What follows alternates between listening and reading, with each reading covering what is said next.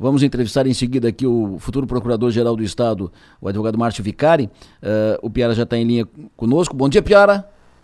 Bom dia, Delor. Bom dia, Maga. Bom dia a todos os ouvintes de São Maior. Maga está aqui comigo. Bom dia, Maga. Bom dia. Tenho o prazer de trazer ao programa a palavra do advogado Márcio Vicari, futuro Procurador-Geral do Estado de Santa Catarina. Doutor Márcio, muito bom dia. Bom dia, Delor. Bom dia aos ouvintes. Prazer ouvi-lo. Obrigado pela sua atenção, disponibilidade. Primeiro, cumprimentos pela pela nomeação, pelo cargo, pela ascensão ao cargo de Procurador-Geral do Estado de Santa Catarina. Segundo, eh, como Procurador-Geral do Estado, entre outras questões, deve passar pela sua mesa também o caso dos respiradores. Como é que o senhor tem, qual a informação que o senhor tem de, desse assunto?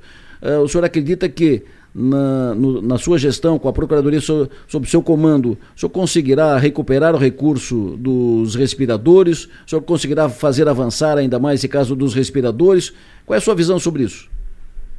Bem, inicialmente eu tenho que confessar que eu não sei detalhes uh, do processo. O que eu sei sobre o caso é o que eu leio pela imprensa, né? Naturalmente que foi um caso que criou para uh, a população de Santa Catarina uma imagem muito ruim.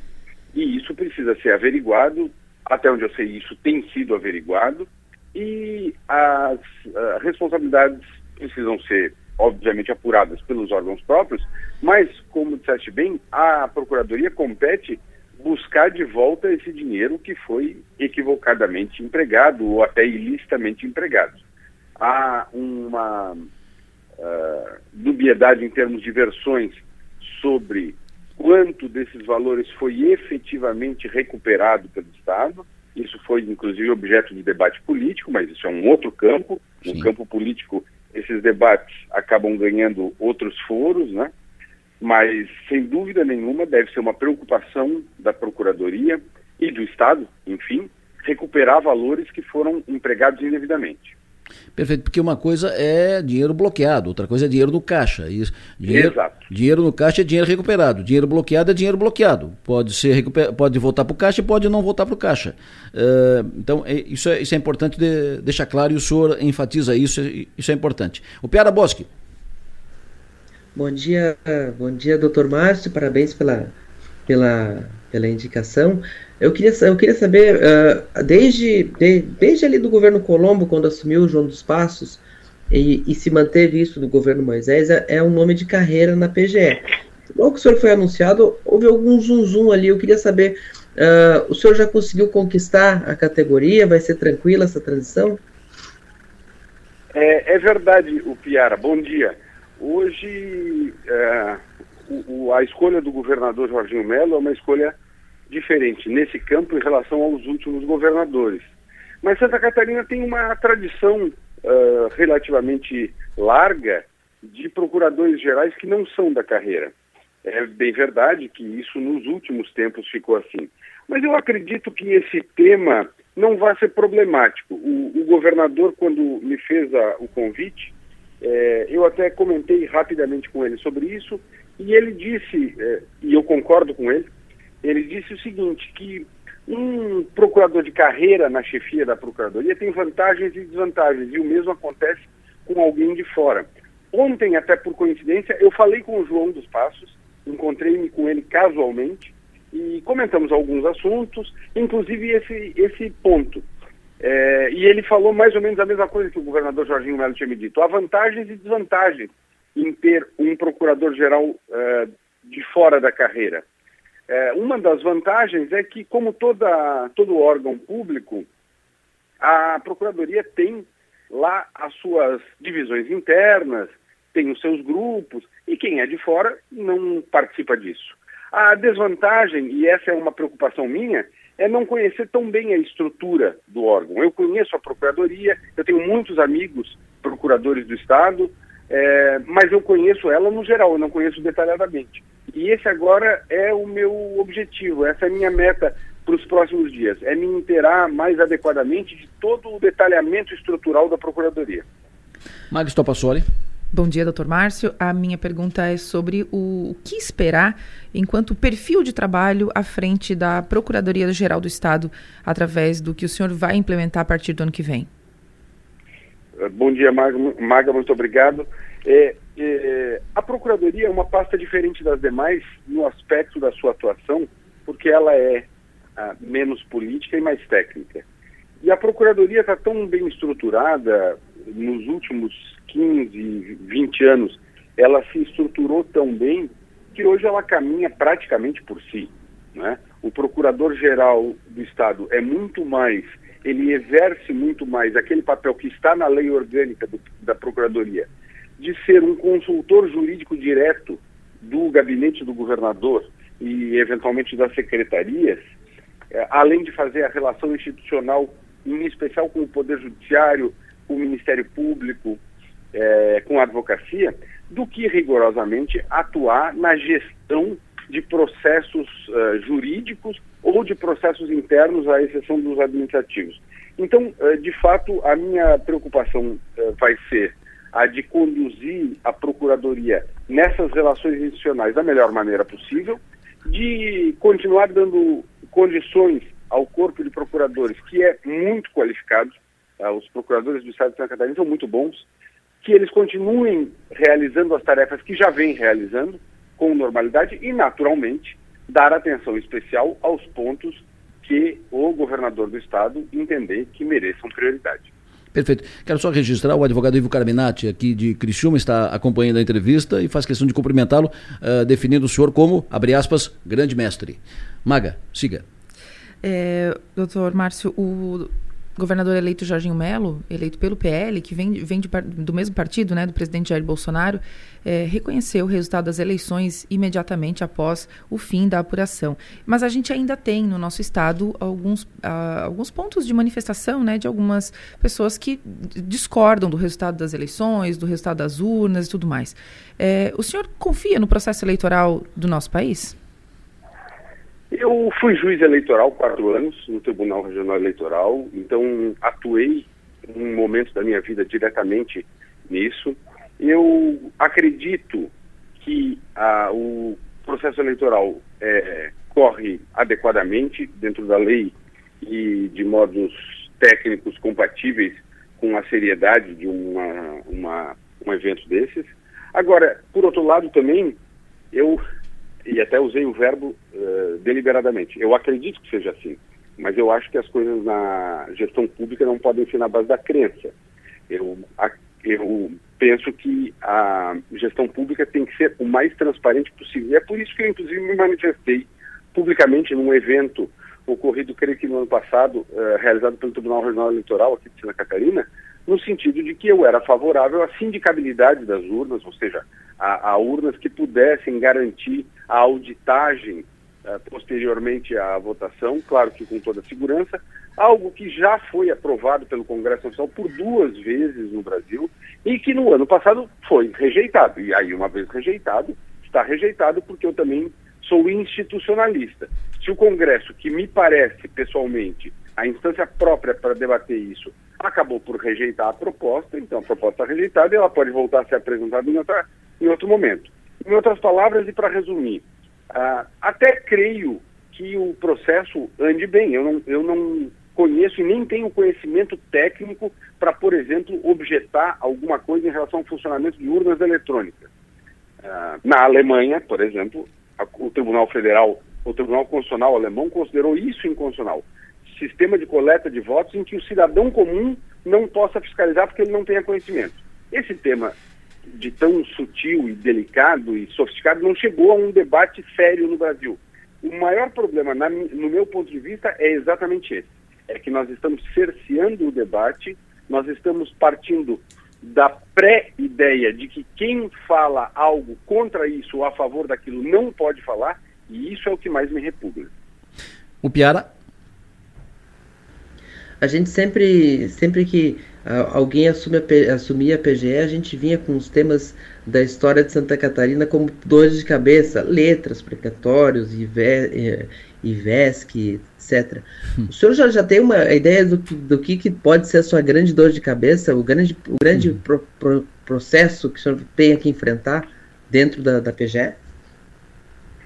Uh, o eu espero não ter dor de cabeça nenhuma. Ah, mas vai ter. A gente não sabe ainda qual será, mas que vai ter, vai ter. Hoje pela manhã, às 11 horas, eu vou ter uma conversa com o atual procurador-geral do Estado de Laguna. E quando então eu pretendo me inteirar das diretrizes gerais do que ele vê hoje. Né? Ah, quando eu falo que eu pretendo não ter dor de cabeça, é, eu falo isso acostumado, porque advogados lidam com problemas e têm dor de cabeça permanentemente. Advogados têm que resolver problemas dos outros, e eu faço isso há 30 anos. Então, é, os problemas virão, mas eles são da essência do nosso trabalho, eu pretendo enfrentá-los. Realmente eu acho que aquelas questões assim mais agudas, de é, situações específicas, muito graves de relevância, neste momento nós não temos acho que o Adelor tocou no problema mais, mais sensível, que é que foi o problema do, da, da compra de respiradores no governo passado. Então esse provavelmente deve ser, nessa linha do que o Piara falou, a coisa mais delicada que, que deve haver. Mas hoje, no fim da manhã, eu devo ficar sabendo, eventualmente, se houver mais alguma. Doutor Márcio Vicari, muito obrigado pela sua atenção, obrigado pela entrevista aqui a Som Maior. O senhor tem um bom dia, bom trabalho, boa gestão aí na Procuradoria-Geral do Estado e que diminua o volume de abacaxis na sua mesa. Um abraço. Muito obrigado. Eu agradeço a Delor, Maga e, e, o Piara e eu me coloco à disposição de agora em diante, sempre que for necessário, por favor. Será um prazer poder colaborar. Sempre à disposição por aqui também. Doutor Márcio Vicari, advogado, que é o novo, será, a partir de 1 de janeiro, o novo Procurador-Geral do Estado de Santa Catarina. Uh, Maga e o Piara, hum, trocando de assunto, Uh, nós tivemos ontem no Senado Federal a aprovação da PEC da transição. Vai agora para a Câmara dos Deputados. Isso estamos falando de lá de Brasília. Transição, governo, governo. Governo, governo Bolsonaro, governo Lula. Ontem foi aprovada a PEC da transição, vai agora para a Câmara dos Deputados. Passa na Câmara dos Deputados. Qual é a impressão de vocês? Me diga, o Piara, sobre a PEC da transição, a decisão do Senado e a expectativa para a Câmara. Oh, a vitória do, do, do, do, futuro governo no Senado ela foi até maior do que o, os, os, os, futuros governistas esperavam, né? 64 uhum. votos a 13, uma margem tranquila de segurança, eram, eram um pouco mais, eram 41 votos, eram, não, era um pouco mais, mas uh, conseguiram, mantiveram em dois anos, né? O projeto chegou com quatro anos, mas já para dar essa margem de redução, 145 bi, e vai, vai ser possível pagar o, o Auxílio Brasil ou Bolsa Família de 600 reais com 150 essas para cada criança de até 6 anos. O, o curioso é que, como o Bolsonaro fez a mesma promessa, alguma solução ia ter que ser encontrada. Né? Claro. A gente, o que a gente, o que me chamou a atenção e eu, eu acho que dá uma sinalização é, essa margem dá uma sensação que as questões podem ser mais tranquilas na Câmara, mas geralmente a conversa na Câmara é mais difícil, né? Muito mais deputados, é um, é um jogo mais, mais de varejo. Mas uh, me chamou a atenção muito a posição da bancada de Santa Catarina aqui, né? O, o Dário Berger, PSB, alinhado ao Lula, foi candidato com apoio do Lula aqui, quando ficou em terceiro lugar na disputa pelo Senado, votou a favor. A, o Amin manteve também a posição dele de ser alinhado às causas do bolsonarismo. Foram os 13 votos. Uh, ele estava ali alinhado com Flávio Bolsonaro, etc. Já era expectativa. Ele esteve alinhado ao bolsonarismo também na eleição e na última mandato, e durante o mandato. E o voto da Ivete, né? Ivete da Silveira, viúva do Luiz Henrique, estreando como senadora, né, um batismo de fogo, digamos assim. Ela já estava já tava no mandato, mas uma, como o primeiro grande tema que ela pega. Isso. E o MDB que está lá flertando com o PT, mas ela é de uma cidade, Joinville, que assim como Criciúma, é muito forte o bolsonarismo, né? E ela e se elegeu na, na, na, e virou senadora por causa do Jorginho, que se elegeu por causa do Bolsonaro. Isso. E ela foi, ela foi no instinto local aqui. Ela, ela também votou contra a PEC da transição. O Amin tentou, o Amin votou a favor de um destaque de uma que para uma emenda para que a, o, o furo no teto, em vez de 145 bi, fosse de 100 bi. Esse ele votaria a favor, 145 ele votou contra. A Ivete eu não vi nenhuma manifestação ainda, mais discreta, mas já dá o primeiro sinal do que a gente pode esperar da, da, dos posicionamentos da, da, da nova senadora. Tem que levar um guarda-chuva para lá porque o teto está todo furado, né? E faz tempo. todo mundo tomando banho de chuva. É, a, a, a, ala petista né, esperava um pouco menos, esperava uns 55 votos, então é uma, uma vitória interessante nesse aspecto, né? E como o Piara mencionou, teria que esse dinheiro, essa verba ia ter que brotar de algum lugar, ia ter que ter é, dinheiro para isso, porque era promessa de ambos, né? Então ia ter que ter. É, o que me chama atenção, especialmente, é justamente a, a, a, votação que, a partir de, da vitória do Lula, né, alguns senadores e tudo mais mudam o seu voto, né, para se manter alinhados ao Bolsonaro e não alinhados aos interesses, muitas vezes, das pessoas que precisam. É, a gente vê que a gente vê que assim o teto estourou em todos os anos. Teve claro a pandemia, mas também estourou esse ano também para pagar o auxílio emergencial. O, te, o, teto o teto de gastos ele, ele nasce de uma, de uma boa intenção, mas aqueles pensamentos mágicos do que a gente vê no Brasil muitas vezes, porque é, eles pensam assim, a gente vai fazer uma lei que vai proibir o, o excesso, o gasto acima do teto, então, o, governador, o governante vai ter que qualificar o gasto, ele vai ter que diminuir o gasto com, com a máquina para poder fazer investimento, senão não vai fazer investimento. E aí o que acontece é que não tem investimento, uhum. ou fura o teto, uhum. porque a máquina, ela, ela ninguém mexe. Então, o, alguma, uma, algo que já está ficando corrente, algum outro âncora vai ter que ser utilizado. O teto de gastos, ele não funcionou. Se ele precisa ser estourado todo ano, ele não funcionou. Tem que ter, mas vai ter que ser outra. Perfeito. Inclusive, isso está no projeto, né? Tem, tem, tem, tem até metade do ano para apresentar um, um, novo projeto de âncora fiscal. É importante só para a gente trabalhar com a informação completa, né? Uh, e o, o Piara registrou isso, e a Maga também.